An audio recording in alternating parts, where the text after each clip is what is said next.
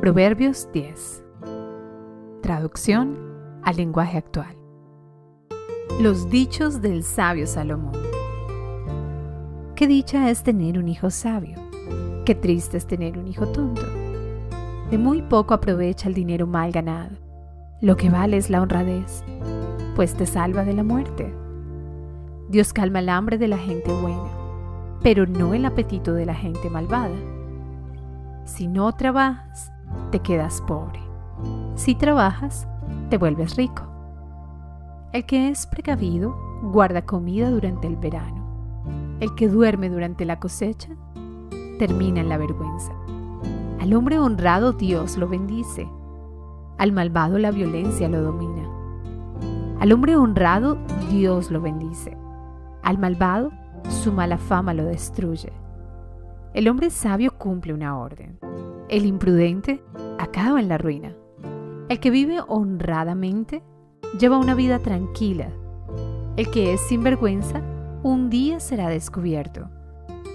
El engaño causa muchos problemas y la imprudencia lleva a la ruina.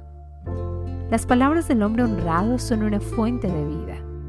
Al malvado, la violencia lo domina. El odio produce más odio el amor todo lo perdona. En los labios del sabio no falta la sabiduría. En la espalda del imprudente no faltan los garrotazos. El sabio sabe callar. El tonto habla y causa problemas. Al rico lo defiende su riqueza.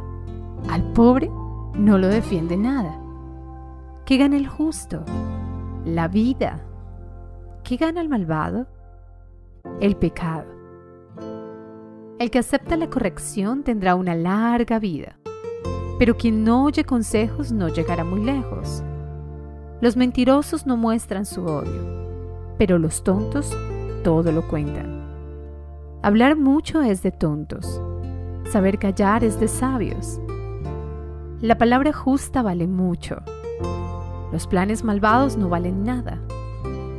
El buen consejo es ayuda de muchos, pero la imprudencia es trampa de tontos.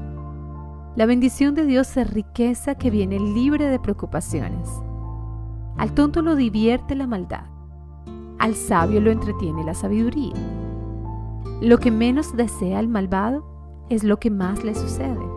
En cambio, a que es honrado se le cumplen sus deseos. Llegan los problemas, se acaban los malvados. Solo el que es honrado permanece para siempre.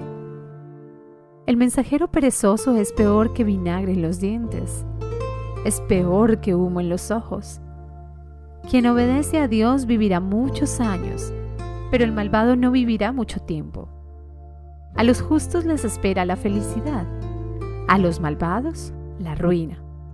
Dios cuida de los buenos, pero destruye a los malvados. Los buenos nunca fracasarán. Los malvados no habitarán la tierra. Los buenos hablan siempre con sabiduría. A los malvados se les obliga a callar. Los buenos saben decir cosas bonitas. Los malvados solo dicen cosas feas.